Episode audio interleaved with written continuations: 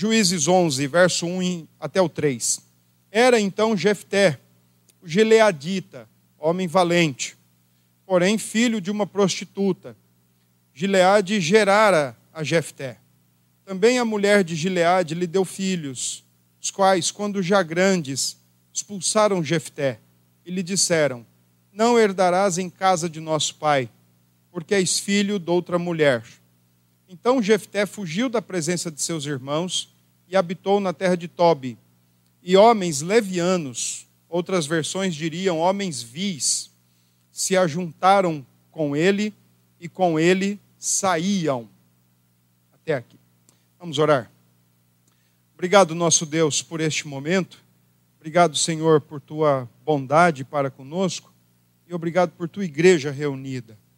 Nós oramos neste momento para que o Senhor abençoe cada um dos teus filhos presentes e que todos nós possamos ser alcançados e edificados por tua palavra. Pedimos então que o Senhor nos dê graça e luz ao nosso, em nosso entendimento, permita que compreendamos a tua palavra e nos ajude, Senhor, a vivê-la para a glória do teu nome. Assim nós oramos e oramos em nome de Jesus. Amém. Desde o início, amados irmãos, eu tenho batido numa tecla com vocês que o livro de Juízes, ele mais ou menos segue uma linha de raciocínio. Não há nada ruim que não possa piorar. E é exatamente isso que o livro de Juízes tem apresentado desde as suas primeiras palavras, desde os seus primeiros momentos. A cada página que nós viramos e a cada ciclo ou a cada bloco de narrativa que nós iniciamos, nós podemos sensivelmente ver isso, explicitamente constatar que as coisas estão ficando ruins num período de aproximadamente 450, 480 anos, que cobre esse período trágico da história de Israel, da história do povo de Deus.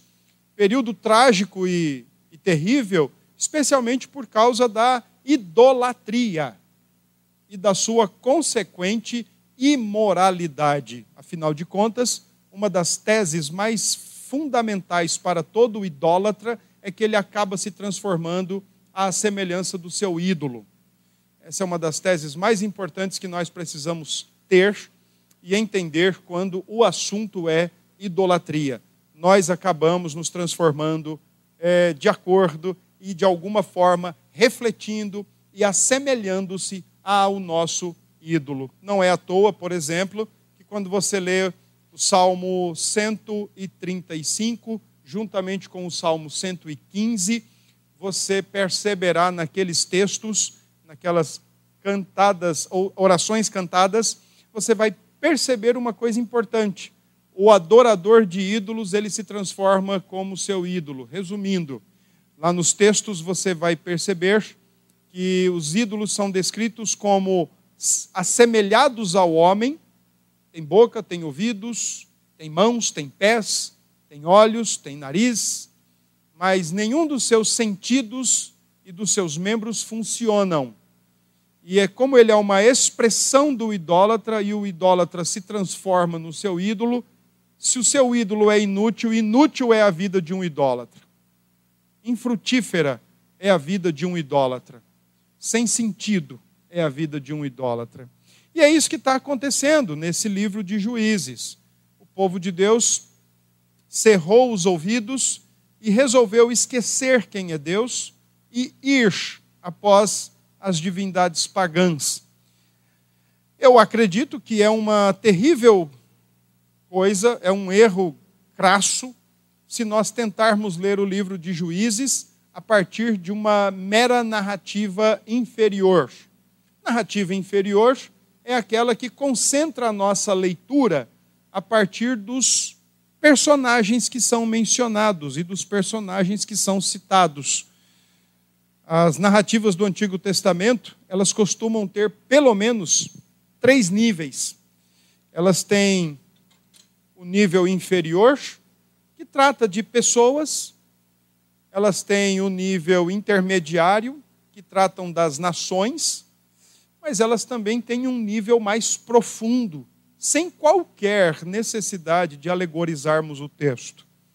E acreditem, embora Jefté fosse bom de história, mas não bom de teologia, ele, vai nos, ele nos mostrará no texto desta manhã a compreensão que todos nós precisamos ter e adotar como cristãos neste mundo em que vivemos. Mas uma coisa é certa: o livro de Juízes representa um momento, representa um tempo, aliás, um longo tempo, em que as coisas vão de mal a pior, porque o povo esqueceu-se de quem é Deus, fechou-lhe os ouvidos e o coração e resolveu andar segundo as divindades das nações circunvizinhas e inclusive das nações da, do povo cananeu, da terra onde eles estão. Qual é o estereótipo ou qual deve ser o currículo de um homem que serve a Deus? Qual deve ser o currículo de uma mulher que serve a Deus? Ele ou ela deveriam ter sido ensinados através do homeschooling em casa, deveriam ter pais crentes, deveriam ter sido batizados na infância, deveriam ter aprendido o catecismo para crianças e logo com o passar do tempo já ter aprendido o breve catecismo, o catecismo maior, até se deparar com a monumental confissão de fé. Ele deve ser um aluno ou uma aluna irrepreensível na escola, sem tirar notas baixas, deve ter um comportamento excelente. É assim.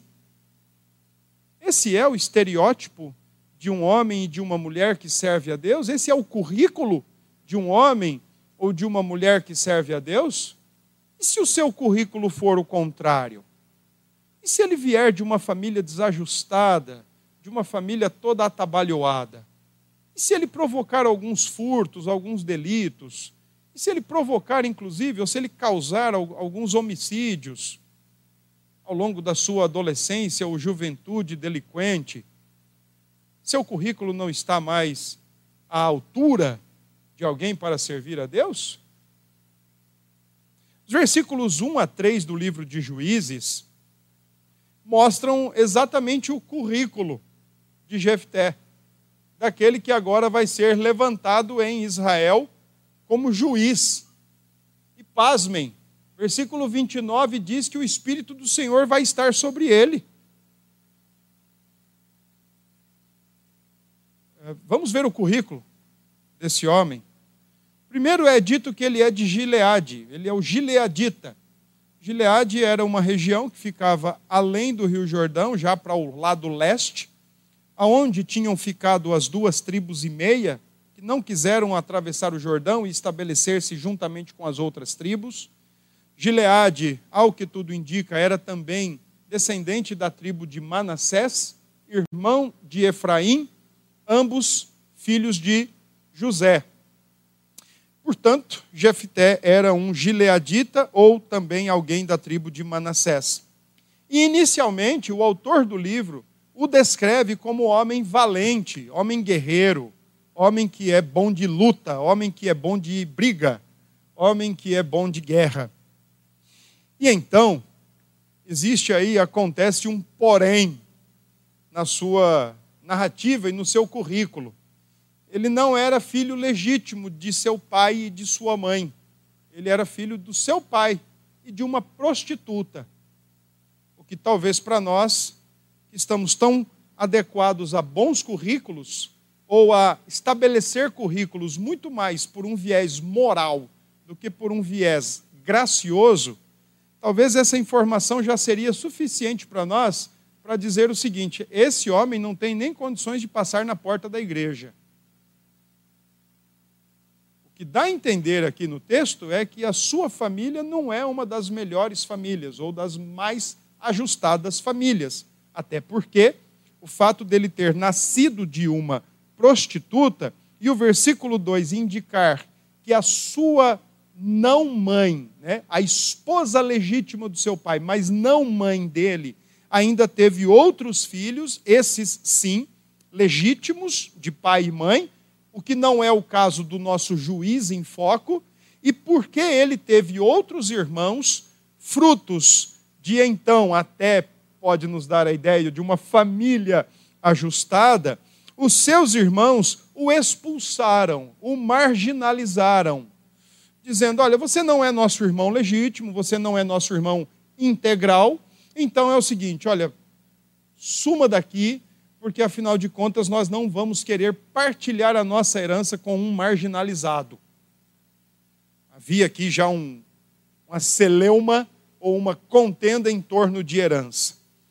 Os filhos estão entendendo, os seus meio-irmãos estão entendendo que ele não deve permanecer na casa do pai, porque não querem repartir de uma herança legítima para filhos legítimos com um irmão que nasceu de uma prostituta. Então, em, em nosso paraibanês claro, pegue o beco. Estão dizendo isso para ele. E aconteceu exatamente isso. Após ser expulso, escorraçado por seus irmãos, versículo 3, diz que ele vai para uma região, uma terra chamada Tobi, um pouco mais acima da região de Gileade, de onde lhe era comum, e então ele monta a sua quadrilha, ou ele monta a sua gangue. E o texto nos diz que ele se junta com homens levianos, ou, como eu já mencionei, algumas versões, com homens vis, maldosos, se ajuntaram com ele e com ele saíam. Olha, eu vou resumir aqui o caso de Jefté. O currículo de Jefté seria assim, ó, mafioso do, das, das mais perigosas qualidades, da, de alta periculosidade, procura-se vivo ou morto. Esse é o juiz que vai entrar em ação. Oriundo de um fruto, oriundo de um lar não ajustado, não estabilizado, oriundo de um adultério da sua pior qualidade, porque o seu pai, a fim de satisfazer seus desejos idólatras sexuais, procurou uma prostituta, e então ele nasceu, e é esse quem agora vai ser juiz em Israel. É esse que vai ser o juiz. Afinal de contas, aqui no período de juízes, uh, impera algo que acontece lá no contexto do momentos antes da conquista de Roma, né, do estabelecimento de Roma como grande império, quando o imperador olha para Brutus e diz: só tem tu, vai tu mesmo. Só tem Jefté, vai Jefté mesmo. E acreditem, vai ficar pior. O livro de Juízes está apenas no meio, vai ficar pior. Esse é o currículo do homem que vai ser levantado por Deus filho de uma prostituta, nascido de provavelmente um adultério, onde o pai procura satisfazer os desejos sexuais idólatras do seu coração, escorraçado por seus irmãos, mesquinhos, muquiranas, avarentos, porque não querem dividir com ele parte da herança que legitimamente ele também teria direito, ele foge e se junta à sua gangue e forma então a sua quadrilha, forma então o seu esquadrão suicida da época. E diz o finalzinho do versículo 3 que essa turma que se junta com ele, com ele saíam, o que provavelmente é indicativo da, do porquê ele é descrito como um homem valente. Porque, como um, um lampião do, da, da antiguidade, junto com seus cangaceiros, por onde ele passava, ele tocava o terror. E talvez seja por isso que ele é descrito como homem valente no versículo 1. Então aqui nós somos apresentados àquele que será o juiz agora em Israel, e por pouco tempo, seis anos apenas, durará o seu serviço, a sua atuação como juiz, consequentemente, seis anos durará a paz, a paz em Israel. Versículos 4 a 11, então agora nós encontramos um diálogo entre a liderança de Gileade e o próprio Jefté. E quem esteve conosco na semana passada à noite, é, por favor, chame aí a sua memória à ordem, bote a sua memória para trabalhar agora, porque na semana passada nós pudemos acompanhar, e eu quero rapidamente ler o texto para deixar você que não esteve conosco ambientado para o que vai ver agora. Olhe para o texto do capítulo 10 e o versículo 10 diz o seguinte: Os filhos de Israel clamaram ao Senhor, dizendo: Contra ti havemos pecado, porque deixamos o nosso Deus e servimos aos Baalins. Porém, o Senhor disse aos filhos de Israel: Quando os egípcios e os amorreus e os filhos de Amon e os filisteus e os sidônios e os amalequitas e os maunitas vos oprimiam, e vós clamáveis a mim, não vos livrei eu das suas mãos? Olha que interessante. Primeiro lugar, versículo 10, o povo clama. Versículo 11, o Senhor lança na cara do povo. Joga no rosto do povo o que tinha feito em ocasiões passadas, em situações passadas. Olha aqui, vocês estão me procurando de novo porque vocês estão em apuros, mas olha, vamos também nos lembrar, eu fui fiel a vocês aí, eu fui fiel à minha palavra e, consequentemente, a vocês, em todas as ocasiões que vocês me clamaram, eu livrei. Versículo 12, os Sidônios, ah, versículo 13, perdão. Contudo, vós me deixastes a mim e servistes a outros deuses, pelo que não vos livrei, livrarei mais. Ide e clamai aos deuses que escolhestes, eles que vos livrem no tempo do vosso aperto. O Senhor entendeu uma pretensa manipulação do coração daquele povo, dizendo: Olha, vamos lá, vamos dar um, vamos dar um migué, vamos dar uma adocicada nas palavras ao Senhor Deus e ele vai nos livrar de novo. Só que entendendo a manipulação do coração humano, o Senhor Deus falou o seguinte: Olha, se é só para livrá-los de mais um apuro, se é para funcionar como um extintor ou como um plano de saúde, clamem os deuses que vocês adotaram. Eles também podem fazer isso. E aqui é interessante porque entra aquela dimensão mais profunda de uma narrativa bíblica. O que acontecia em Juízes não era meramente aquela questão de um fulano faz isso, acontece isso. O que acontece em Juízes é o que um fulano faz traz problemas para a nação, mas não para aí. É uma briga de espiritual por trás. Há uma realidade espiritual por trás, debatendo e degladiando pelo coração e pela mente humana. Então o Senhor Deus está dizendo: ó, vocês não escolheram os ídolos pagãos, as divindades pagãs? Apelem para eles. Versículo 15: Mas os filhos de Israel disseram ao Senhor: Temos pecado, faze-nos tudo quanto te parecer bem, porém, livra-nos ainda esta vez, te rogamos. Mais uma vez o povo pede. Mais uma vez o povo clama, mais uma vez o povo roga a Deus. E agora parece que sim, o Senhor viu um pouco de sinceridade no coração do povo, apesar porque, afinal de contas, eles disseram: olha, o nosso pecado foi contra o Senhor, nos livre, mas não nos livre das consequências. E então o Senhor entendeu que houve, de alguma forma, certo arrependimento. É bom quando a gente também tem essa percepção que a gente peca e os nossos pecados têm consequências. São perdoados por Deus? Não tenhamos dúvida disso. Não tenhamos a menor dúvida disso. Mas tem consequências. Versículo 16: E tiraram os deuses alheios do meio de si e serviram ao Senhor. Então já não pôde ele reter a sua compaixão por causa dos filhos, por causa da desgraça de Israel. Olha que interessante essa expressão tiraram logo tudo do meio deles, mostraram mesmo que agora Deus é Deus, que Deus é o rei deles, que Deus é o Senhor deles. Então, o que Deus quiser, eles vão acatar de bom grado. Vamos olhar agora o diálogo que o povo tem com Jefté. Versículo 4 do capítulo 11.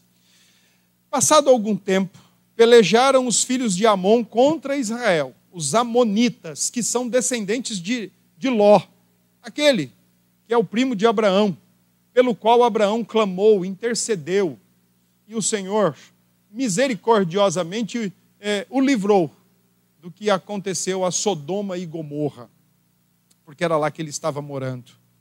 Quando pelejavam, verso 5, quando pelejavam, foram os anciãos de Gileade buscar Jefité, da torre de Tobi. Assim como o povo que estava em apuro lembrou que tem um Deus que serve de extintor ou de plano de saúde, o povo de Gileade, que agora está em apuros, lembrou-se que tinha um homem valente, um mafioso, um cangaceiro, com uma turma daquele nível que podia ajudá-los. Versículo 6: Disseram a Jefté: Vem, sê nosso chefe para que combatamos contra os filhos de Amon. E assim como Deus tinha feito com o povo, lá no verso 11, olha o que Jefté faz. Porém, Jefté disse aos anciãos de Gileade: Porventura, não me aborrecestes a mim, não me expulsastes da casa de meu pai, porque, pois, vindes a mim agora, quando estáis em aperto? Por que, que agora vocês estão vindo até mim? Percebem a semelhança? Primeiro, o próprio Deus tem que lembrá-los. Vocês me excluíram, vocês me escantearam. Mas agora, percebam, o povo é, está indo diretamente a um homem para clamar por ajuda. E eles estão ouvindo a mesma situação, a mesma colocação de um homem. É, eu quero chamar a atenção de vocês que agora o povo que disse para o Senhor: Olha, temos pecado, faz com a gente, faça com a gente o que o Senhor quiser. Tiraram os ídolos, e tiraram os, as estátuas e lembretes de divindades pagãs de suas casas. O povo está voltando a fazer isso agora. Só que agora para um homem, com o currículo do versículo 1 a 3. Estão interessados porque ele é o cabo valente, é um cabo macho. Se precisar meter o tiro e a espada e a bomba, ele vai fazer isso.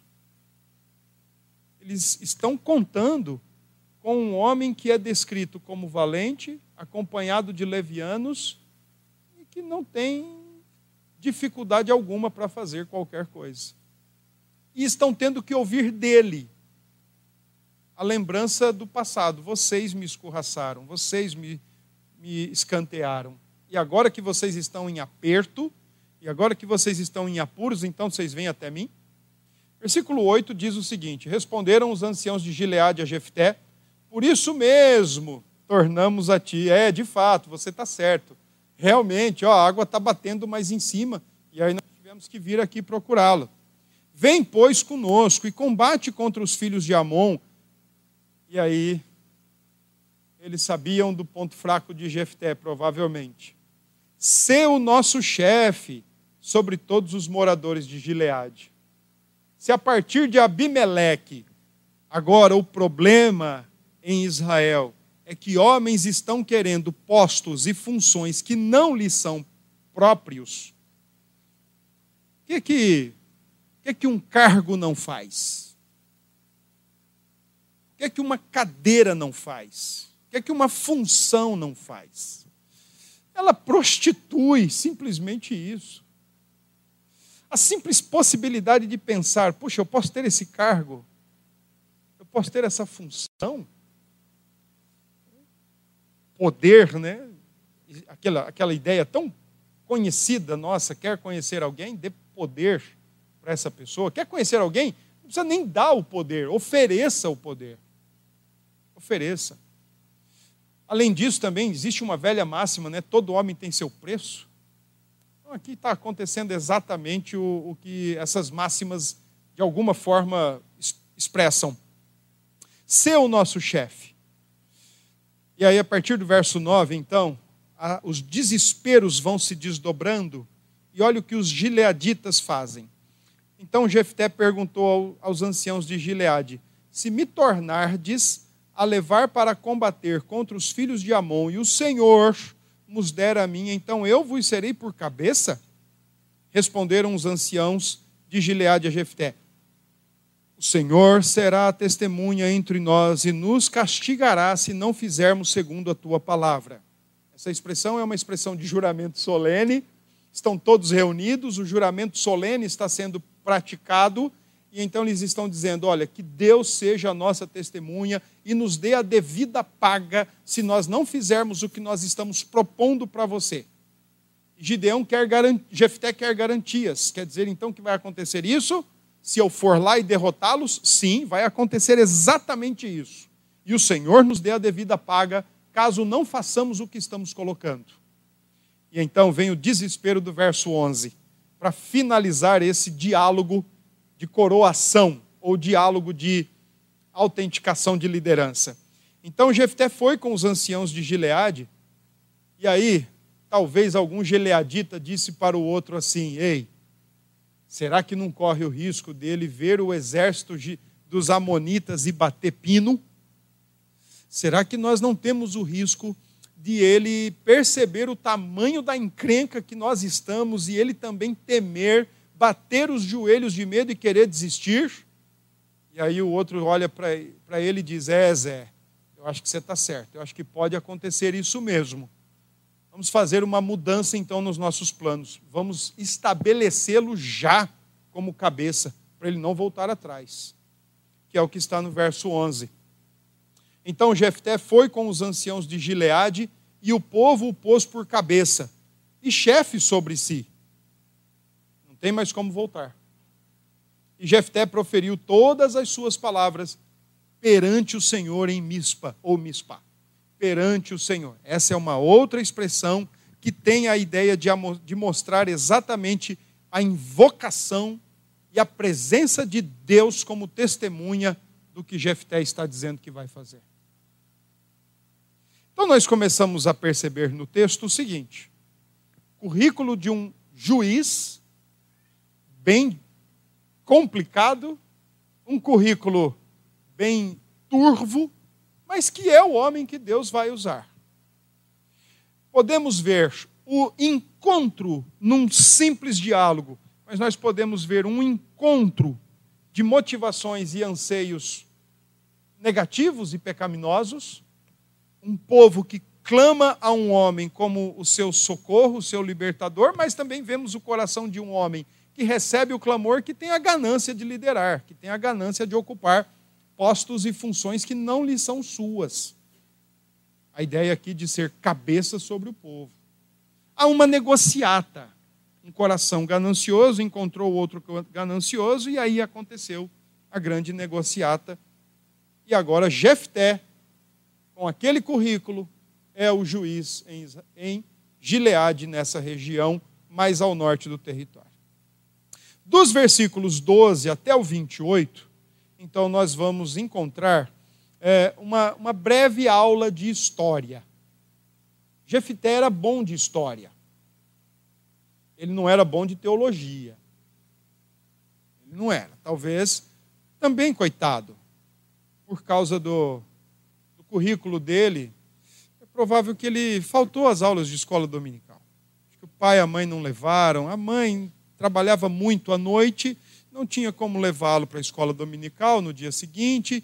E o pai, ocupado com a outra esposa e com os outros filhos. Então, assim, de Bíblia ele não conhecia muito, não. Mas de história ele conhecia.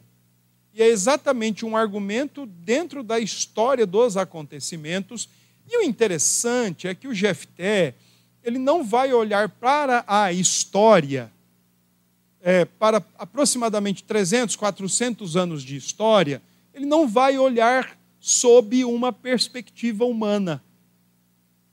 Ele vai olhar sob uma perspectiva teológica, mesmo não sendo bom de Bíblia. Veja o que ele diz nos versículos 12 em diante. Versículos 12 a 14, nós temos aqui o X da questão, né? a problematização que está sendo ah, ah, o fruto da discórdia entre os Amonitas e os Gileaditas, um pedaço de terra, como é até hoje.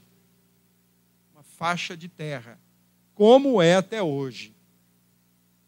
Enviou Jefté mensageiros ao rei dos filhos de Amon, dizendo: Que há entre mim e ti, que vieste a mim a pelejar contra a minha terra.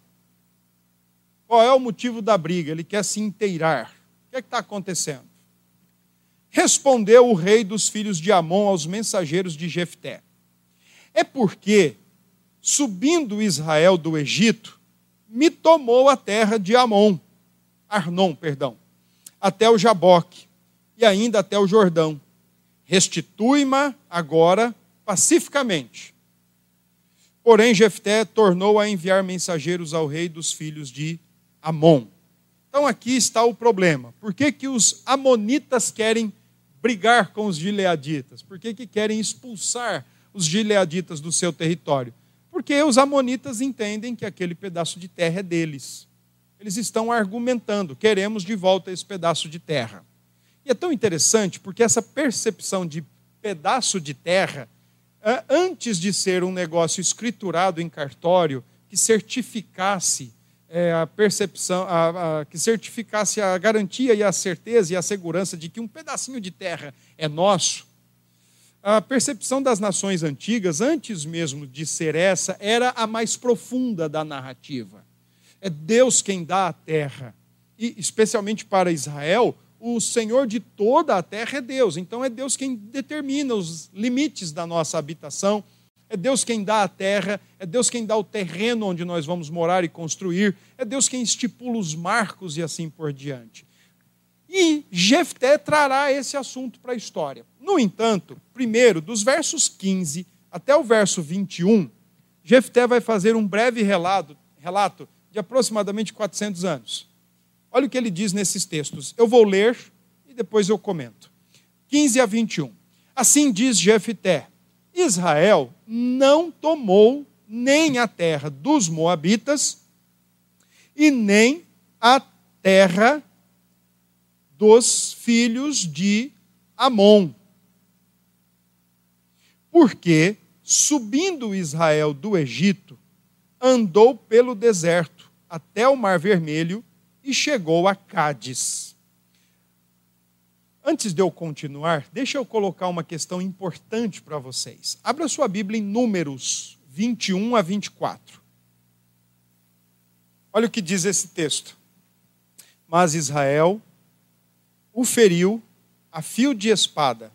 Esse o feriu aí, esse artigo está se referindo a Seom, que era o rei dos uh, amorreus, cuja terra aonde eles estão agora e os amonitas querem de volta, era de Seom, não era dos amonitas. Então presta atenção nesses textos que vamos ler.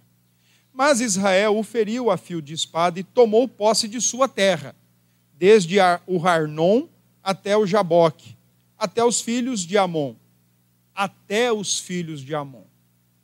Eles respeitaram limites eles não entraram na terra de Amon. E a explicação é dada. Porque a fronteira era fortificada. Aqui não dá para nós. Vamos ficar por aqui mesmo. Vamos ficar nesse pedacinho aqui. Tá bom demais. Ali é fortificado. Não vamos adiante. No entanto, tem mais uma questão. Abra aí Deuteronômio. Deuteronômio capítulo 2, verso 19. Diz assim, ó. Verso 18: Hoje passarás por Ar, pelos limites de Moabe, chegarás até defronte dos filhos de Amon. Não os molestes e com eles não contendas. Porque a terra dos filhos de Amon te não darei possessão, porquanto aos filhos de Ló a tenho dado por possessão. Então, é interessante como juiz se relaciona com, com Deuteronômio, porque agora Jefté está argumentando com os filhos de Amon o seguinte: olha, nós não mexemos na terra de vocês. Nós temos, primeiro, juízo, era fortificada, e segundo, foi ordem expressa do Senhor para não mexer com vocês. Essa terra foi dada a Ló, desde aquele momento em que Abraão e Ló se separam. Ló, para onde você vai? Vou para cá, então eu vou para lá. Então, volta lá para Juízes para a gente entender melhor aí o argumento de Jefté. O cara era bom de história, isso aí vocês não tenham dúvida. Se fosse hoje, hoje, hoje é a prova de história no Enem? Não, né? Já foi. Ele fecharia a prova. O cara era bom de história. Assim diz Jefté: Israel não tomou nem a terra dos Moabitas, nem a terra dos filhos de Amon. Porque subindo Israel do Egito, e agora ele está indo lá atrás, no período em que o povo foi liberto do Egito, Êxodo capítulo 12, 13, 14, e atravessou o Mar Vermelho e chegou a Cádiz. 17. Então Israel enviou mensageiros aos reis dos Edomitas, dizendo: Rogo-te que me deixes passar pela tua terra.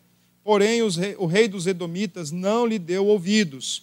A mesma coisa mandou Israel pedir ao rei dos Moabitas qual também não, lhe, não lhes quis atender. E assim Israel ficou em Cádiz. Depois andou pelo deserto. Esses dois versículos, 17, o versículo 17 é a narrativa de quando Israel pediu autorização para fazer um caminho mais curto. Não foi autorizado. Então eles voltam agora pelo deserto e rodam o deserto até chegarem na terra de Canaã. Depois andou pelo deserto, 18, e rodeou a terra dos Edomitas e a terra dos Moabitas, e chegou ao oriente da terra destes, e se acampou além do Arnon. Por isso, não entrou no território dos Moabitas, porque Arnon é o limite deles. Geopolítica, o cara era bom também. O cara era bom de geografia, de geopolítica, o cara era bom. Mas Israel enviou mensageiros a Seom, aquele que aparece no livro de Números e no livro de Deuteronômio, rei dos amorreus, rei de Esbom, e disse-lhe: Deixa-nos, peço-te, passar pela tua terra até o meu lugar. Porém, Seom, não confiando em Israel, recusou deixá-lo passar pelo seu território. Pelo contrário, ajuntou todo o seu povo e se acampou em Jaza e pelejou contra Israel. O Senhor Deus de Israel, números 21, entregou Seom e todo o seu povo na mão de Israel, que os feriu. E Israel desapossou os amorreus das terras que habitavam. Então, até aqui é o argumento histórico. Ele está dizendo: olha, nós nunca nem botamos o pé dentro do limite de um pedacinho de terra que pertencia a vocês. A história conta isso. Saímos do Egito, fomos a tal região, circulamos pelo deserto, chegamos ao nosso lugar e pronto, ponto final. Nunca estendemos nosso território para o lado de vocês. E agora, Jefté, que era bom de história, tem um lampejo de boa teologia. Salmo 24, que até então nem tinha sido escrito, mas um prelúcio, um prenúncio do Salmo 24. Verso 22. Tomou posse todo o território dos amorreus, desde o Arnon até o Jaboque, e desde o deserto até o Jordão. Assim, presta atenção nessa ênfase, o Senhor Deus de Israel desapossou os amorreus ante o seu povo de Israel. E pretendes tu ser o dono desta terra? Ele está dizendo: ó, isso aqui, esse pedacinho de terra, quem nos deu foi Deus. Tem certeza que você quer tirar isso da gente? Veja a perspectiva do versículo 24, de, do mesmo Jefté. Não é certo que aquilo que quemos, quem é quemos? Divindade pagã. Divindade pagã, inclusive, dentro do território amonita, que era uma daquelas divindades que aceitava holocaustos de crianças que aceitava e exigia até holocausto, sacrifícios de crianças. Não é certo que aquilo que quemos teu Deus te dá, consideras como tua possessão? Assim possuiremos nós o território de todos quanto, quantos o Senhor nosso Deus expulsou de diante de nós. Interessante, mas Jefté está falando: ó, se você tem essa terra, não foi Quemos quem te deu? Essa era a percepção, a divindade pagã. Então, não foi a divindade pagã que te deu, para reclamar com ele. Porque a nossa terra foi o nosso Deus quem nos deu. Estamos exatamente alocados aonde o Deus de Israel quis e vocês estão alocados dentro do território que o seu Deus ou a sua divindade quis. Então, fique para lá, nós não vamos lá, você também não vem para cá. Um argumento histórico, um argumento teológico que tem muito a ver com a percepção da época e que, inclusive, Jefté não vai conseguir escapar dessa percepção. Lamentavelmente. Quem vier à noite ouvirá, e quem não vier vai acompanhar e vai saber o que eu estou falando. Os versículos 25 a 28 é mais uma parte do argumento de Jefté e a parte final, que é o argumento legal. Versículo 25 ele diz: És tu melhor do que o filho de Zippor, Balaque, rei dos Moabitas? Porventura contendeu este em, em algum tempo com Israel ou pelejou alguma vez contra ele? Enquanto Israel habitou trezentos anos em Esbom e nas suas vilas, e em Aroer e nas suas vilas, e em todas as cidades que estão ao longe do Arnon, por que vós, amonitas, não as recuperastes durante esse tempo? Não sou eu, portanto, quem pecou contra ti. Porém, tu fazes mal em pelejar contra mim. Porque a briga nunca é entre indivíduos, a briga nunca é entre nações, a briga é sempre também num nível mais profundo. Por exemplo, a briga entre Davi e Golias. Nós sempre temos a tendência de focar no pequeno Davi e o grandão Golias. Mas a gente esquece do seu contexto imediato também. Nações estão brigando mas a gente também esquece de um nível mais profundo, é uma ofensa e uma briga contra Deus. E certamente, se o, quando o Senhor se levanta do seu trono para batalhar, não é lá boa coisa quem se coloca em posição de guerra contra ele. É isso que Jefté está alertando o teimoso reino amonita. Versículo 27 diz assim: Porém, tu fazes mal em pelejar contra mim. O Senhor, que é juiz, julgue hoje entre os filhos de Israel e os filhos de Amon. Que tal o tema do livro? Deus é o grande juiz. Deus levanta juízes, mas o grande juiz é Deus. O grande libertador é Deus. O grande guerreiro é Deus. Aquele que decide os limites de um território e dá é Deus. E aqui o Jefté está dizendo, ó, que Deus, o verdadeiro juiz, o único juiz, aliás, ele vai definir então a nossa querela. Se o território é nosso, se o território é de vocês, se vocês devem avançar, se nós devemos avançar, se ficamos estacionados como estamos, é Deus quem vai definir, porque Ele é o grande juiz. Ele é aquele que define, decide e estabelece todas as coisas. Ele é o grande juiz. Apesar disso, versículo 28, o rei dos filhos de Amon não deu ouvidos à mensagem que Jefité lhe enviara. Apesar de toda uma argumentação palpável, fatual, histórica, teológica e legal, o rei dos Amonitas resolveu ignorar tudo isso e, ao olhar para o seu próprio umbigo, que era uma característica da época, inclusive fora dos territórios de Israel, cada um faz o que parece mais certo aos seus próprios olhos, resolveu encarar a briga. Nós vamos ver a briga hoje à noite, se Deus permitir. Até lá, o que é que eu posso dizer? Ou antes disso, o que é que eu posso dizer? Primeiro, quando você olha Hebreus capítulo 11, você não encontra somente a presença de Abraão na galeria da fé, você não encontra somente Moisés, não encontra somente Noé, não encontra somente Davi. Esses homens da Bíblia, especialmente do Antigo Testamento, que vez por outra são evocados em sermões e em estudos bi biográficos para dizer para a igreja que nós temos que ser como Abraão em sua fé, como Noé em sua retidão, como Davi em sua sinceridade de coração para com Deus e, e outros. Você encontra Jefté. Mas interessante é que eu nunca ouvi um sermão biográfico dizendo seja como Jefté.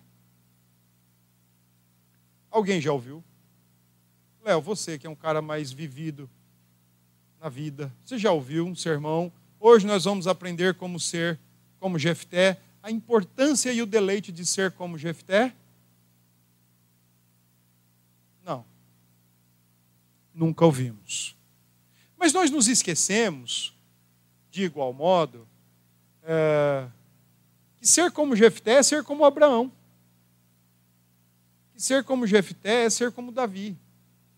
Ser como Jefté é ser como Noé. Ser como Jefté é ser como Moisés.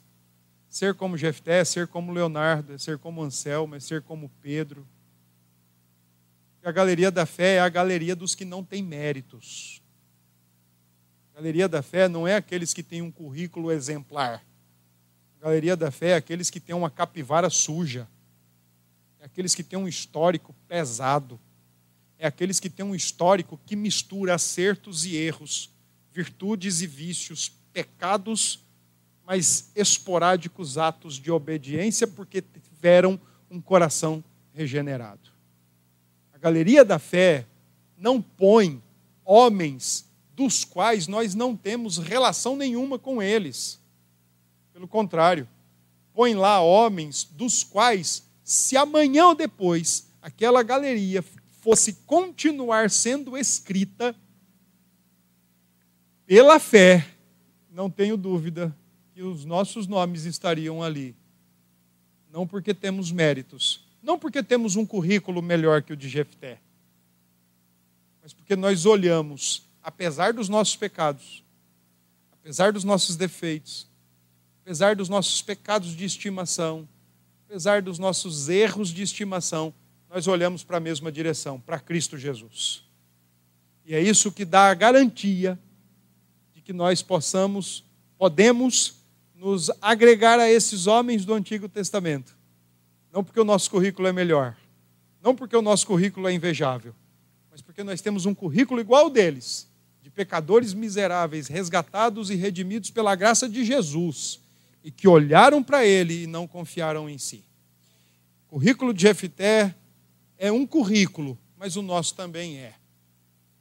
O nosso também é.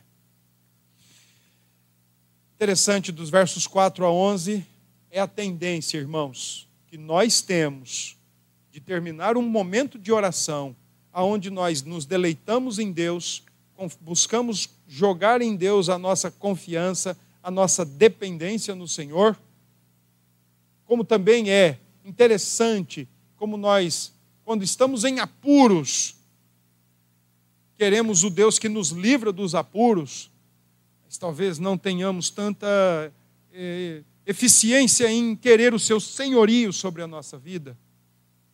Mas é interessante a maneira como nós, de um jeito ou de outro, estamos sempre querendo devotar o nosso coração a pessoas e a coisas deste mundo como sendo as causas das nossas alegrias, felicidade, satisfação. É interessante como nós podemos terminar um momento de oração pedindo a Deus que abençoe o nosso dia, que o nosso dia seja segundo a sua vontade, que nos dê graça para trabalhar mas terminado o amém, nós podemos soltar a mesma expressão, aquela seguinte expressão: é, deixa eu trabalhar, porque se eu não trabalhar, ninguém come. Pronto, se esse cabra morrer, a família toda morre. Porque nem Deus vai cuidar mais dessa família, porque Ele cuida da família. E o trabalho é o Deus dele. Impressionante como a gente pode terminar um momento de oração, um lampejo de confiança exultante em Deus dizer: Deus, o pão nosso de cada dia dá-nos hoje, basta-nos a ração diária. E ao terminarmos esta oração, já estamos colocando a mão no bolso e contar quanto ainda temos para passar o final do mês. Porque se não tivermos o suficiente ou o tanto que precisamos ou desejamos, o nosso coração já se inquieta, afinal de contas, o nosso Deus está diminuindo. E assim vai. E assim vai. Interessante como nós podemos orar ao Senhor, pedir a Deus que continue sustentando o nosso fôlego de vida, sustentando os nossos órgãos, sustentando o nosso organismo para viver. Mas uma unha encravada nos faz murmurar, reclamar e esquecer que até mesmo a dor nas Escrituras, ela é santificada e ela contribui para a glória de Deus. Nosso coração é meio sem vergonha, cheio de desculpas, cheio de justificativas. Ele é assim, mas ele não precisa continuar assim. E por fim, meus irmãos, eu quero focar nos versículos 23, especialmente no versículo 23. O Senhor Deus de Israel desapossou os amorreus e deu e ante o seu povo de Israel, né? O Senhor Deus deu aquela terra. O que nós temos é Deus quem dá. O Senhor é a terra. toda a sua plenitude, todos os que nela habitam. O Senhor é a terra e toda a sua plenitude. É Deus quem nos dá todas as coisas. É Deus quem nos dá tudo. É o Senhor. É o Senhor. Em nossa história de vida, é o Senhor quem tem nos mantido, quem tem nos preservado, quem tem nos sustentado. É o Senhor quem nos coloca nos pastos verdejantes, mas é também o Senhor quem nos coloca, às vezes, passando ali na beirinha do vale da sombra da morte. É o Senhor. É o Senhor quem nos conduz, é o Senhor quem nos estabelece. É sempre o Senhor, irmãos. É sempre. Não há outra. Não há outro. Nem nós. É o Senhor. É, é triste quando a gente também começa a rogar para o nosso coração a percepção de que chegamos aonde chegamos porque porque somos, porque fazemos, porque temos e é triste, é decepcionante essa percepção. É o Senhor quem quem luta e quem nos dá. E não é à toa que ele nos deu Cristo, para consequentemente nos dar um novo céu e uma nova terra, comprado e conquistado por Cristo na cruz do Calvário. É o Senhor quem nos dá todas as coisas. Mexer com a igreja é mexer com Deus. Que Deus nos abençoe.